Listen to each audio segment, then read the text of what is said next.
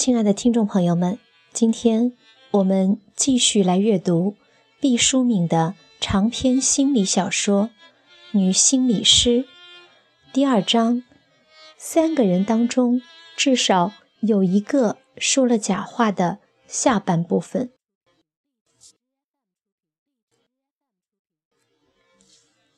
在所有的叙述中，老松都把自己描述成一个顾家的男子，政绩上努力清白，生活中对妻子无微不至。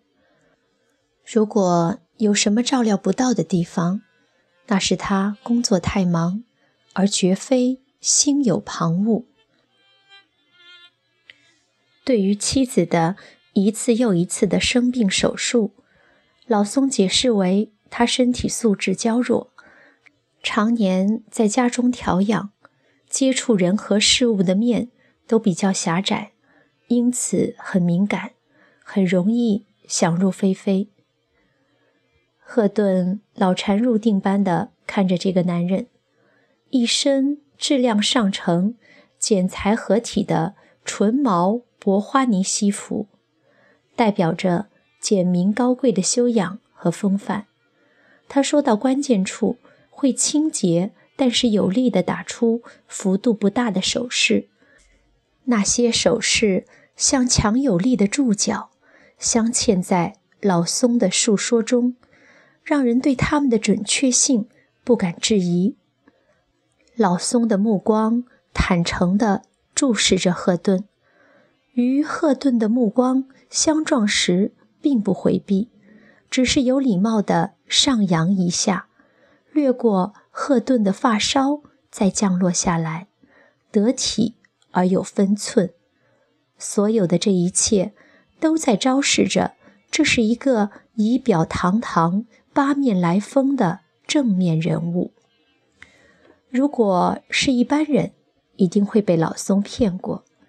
但赫顿不是一般人，心理学这门科学武装了他，再加上不懈的工作和努力，已经让他具备了某种程度的火眼金睛。他看出了老松的色厉内荏，比如那些手势。当克林顿总统面对大法官的质询，也曾有力地打出过。类似的手势，他曾一字一顿地对美国公众说：“我没有和莱温斯基小姐发生过性关系。”在这些话语之间，克林顿都打出了刀剁斧劈一样坚定的手势。但事实怎样呢？克林顿撒了谎。遗憾的是，赫顿的功夫还远未到。炉火纯青，他的思维时而清晰，时而混乱，更多的时候变成了大方和老松的公共垃圾桶，纷杂而不洁。赫顿被真相的奥秘逼得快疯了，他决定抛出一些材料，看看老松的反应。查小姐，你认识吗？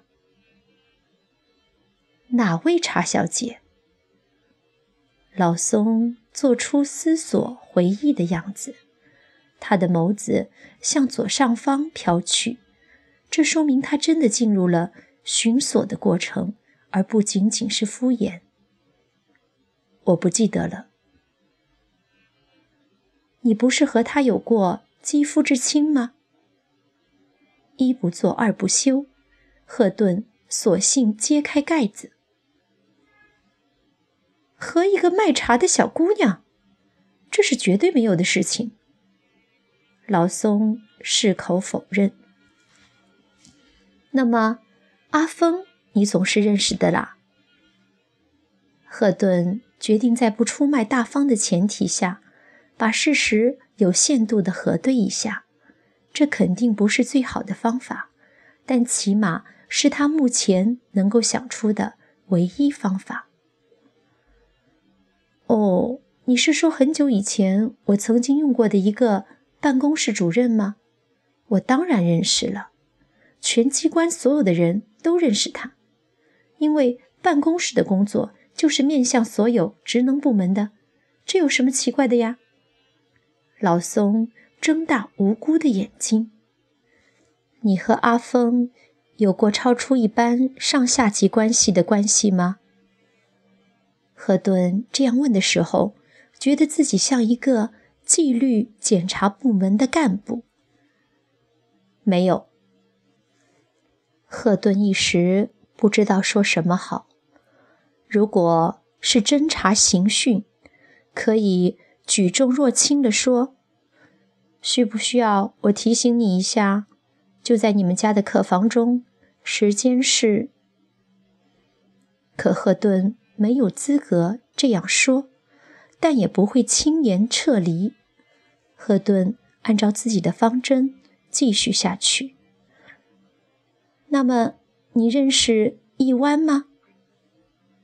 我不认识。这一次，老松的眼眸没有向任何方向旋转，干脆否认。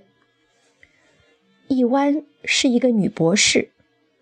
赫顿启发诱导，特别强调了“博士”二字。由于工作的关系，我认识很多个女博士。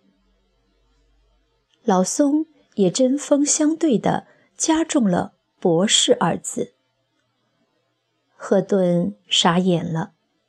如果说茶小姐和阿峰的故事可能因为年代久远，老松有所遗忘的话，这一湾博士的故事近在咫尺，恍若隔日啊！如何就能矢口否认呢？谁？是真的，谁是假的？对大方的引导是否正确？同柴督导的结果是正还是负？这对夫妻之间究竟发生了什么？他们应该离婚吗？大方是不是一个精神分裂的受虐狂呢？问号折磨着赫顿，走投无路中，他孤注一掷地问过老松。你真的没有和其他的女子发生过性关系吗？老松愤然道：“没有。你这个念头如果来自我妻子那里，我可以非常负责的告诉你，这是她无中生有。她在你这里放了毒，我就要来消毒。”老松、大方，还有一个就是赫顿本人。三人当中必有一个撒了谎，也许是两个，最可怕的可能是三个。赫顿开始对自己的记忆产生怀疑。如果说大方所言都是假的，他就可能是自莎士比亚和曹雪芹之后最可叹服的平民作家了。他能把一件子虚乌有的事情勾勒得金戈铁马、滴水不漏；他能创造出诸多可以乱真的情节和细节，令人叹为观止。这可能吗？这不可能。如果真是这样，那赫顿就是天下最傻的心理师，或者说，赫顿根本就不能算是一个。合格的心理师，他彻头彻尾的被骗了，还懵懂不知。也许谁都没有病，有病的是赫顿自己。他太想救他人出苦海了，结果先把自己淹得两眼翻白、肚胀如鼓。还有那煞有介事的同柴督导。赫顿就是忠诚地遵循同柴们的精神进行了以后的治疗，可怎么就落下个离婚和自杀呢？无论谁是谁非，巨大的家庭变故已经发生，一个生命已在悬崖边行走，唯有这一点千真万确。赫顿陷入深深的恐惧。和迷惘之中，心理医生如果不能救人，就是害人。甚至连中间灰色区域都没有，要么是黑，要么是白，因为你给出的意见和观念都可能对当事人产生不可估量的后果。一只啄木鸟的长嘴敲入了树干，要么捉出虫子，要么损毁树干。怎么办？走投无路。他变得十分沮丧，心不在焉。大方和老松的故事像噩梦一样缠绕着他，夜不能寐，寝食难安。时间一段段过去了，但赫顿的萎靡状态并不见减轻。他的内心深处滋生出一种恐惧，对自己的整个人生和事业都开始了怀疑。这一天，赫顿收拾停当，对百万福说：“下午没有候诊的来访者，我出去了，有事打我手机。”百万福对赫顿的行踪一般不过问，但这一段赫顿情绪不佳，特地关心一下：“到哪里去啊？”“看病。”赫顿说完，出了房门。丢下一句话：“晚饭不回来吃了。”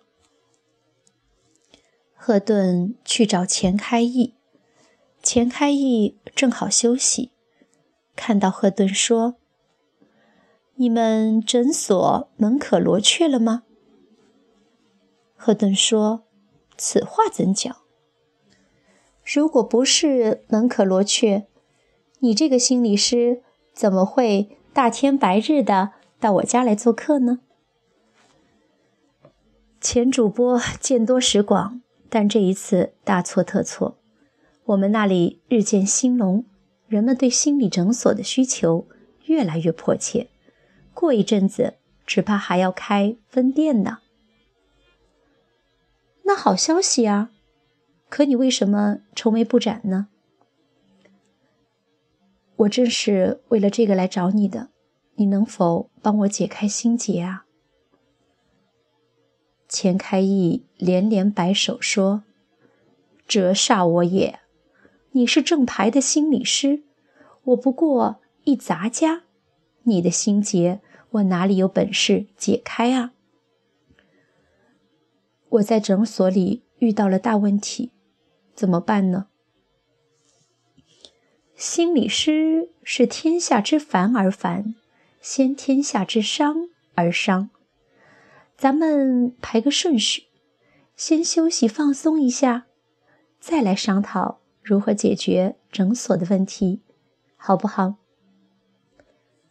不好，哪里不好呀？赫顿知道钱开义说的休息放松就是做爱，目前一点兴趣也没有。但找钱开义就是为了有所突破，闹得不欢而散，自己又到哪里打发这漫长的时光呢？他敷衍地说：“总是在你的房间里，大白天拉上窗帘，好像耗子打洞，太没情绪了。”钱开义恍然大悟地说：“你的意思是不拉窗帘，光天化日吗？”我可一点也没有那个意思啊！记得沈彦斌老人家的小说里说过，那样会得罪太阳婆婆的。那好吧，咱们去找一个太阳婆婆找不到的地方。两个人出了门，到了附近的一家四星级的酒店。两人坐下，钱开义点了卡布基诺，赫顿。要了黑咖啡，慢慢的聊着。我不知道到底是谁出了问题。赫顿迫不及待的打开了话匣子。关键是什么呢？钱开义摸不着头脑。他对案例并不是特别感兴趣，但为了安抚女友的心，只有安静地听下去，缓缓图之。关键就是谁是真的，谁是假的。如果都是假的，真相究竟怎样呢？那就让他们对峙好了，是真是假，大白天下。我何尝不想啊？但在之前，大方就已经割腕自杀。如果现场出了意外，就没法收拾了，所以不妥。你如果觉得当面锣对面鼓的不安全，那你可以把其中一方的话录下来，放给另外一方听。放的时候你察言观色，这样不就把事情搞清楚了吗？你除了这种对峙的法子，还有别的招数吗？没有了。你想啊，除了面对面，就是背对背，别的法子都是隔靴搔痒。你的这几招我也都想过了，不行，风险太大。我最近一段充满了绝望，听自己心跳的声音缓慢之极，好像马上就要终止。心跳之间的停顿如此悠长，仿佛百年。眼前是一片黑呀！哎，你到底有没有更好的法子呀？更好的法子。可能还是有的，只是要换一个地方，才能焕发出热情。赫顿看出他的狼子野心，无奈地说：“好吧。”两个人开了酒店的一间房，肆意妄为了一番。赫顿依然半截身体冰凉，钱开义倒有了。醍醐灌顶般的功效。风平浪静之后，钱开义说：“我有办法了，快讲。”本市有一位心理学权威，叫姬敏聪，老人家德高望重，学养深厚。你现在遇到的困境啊，不如直接向这位泰斗求救。如果他肯指点你。一切迎刃而解。这位姬老师我也听说过，据说心理师考试的卷子都是他最后定夺的，一言九鼎。因为这层关系啊，有关心理问题的求救，他都一概回避，深居简出，一般人哪里见得到呀？你讲了和白讲差不多。讲了和没讲是不一样的，起码空气因我发出的声波而震动。如果我找到了他，说服了他接受你的问询，你不就逃脱出苦海了吗？赫顿穿好衣服说：“这样当然太好了，还要快啊，因为马上又到了老松接受治疗的日子。”我都不知如何面对他了，越早越好。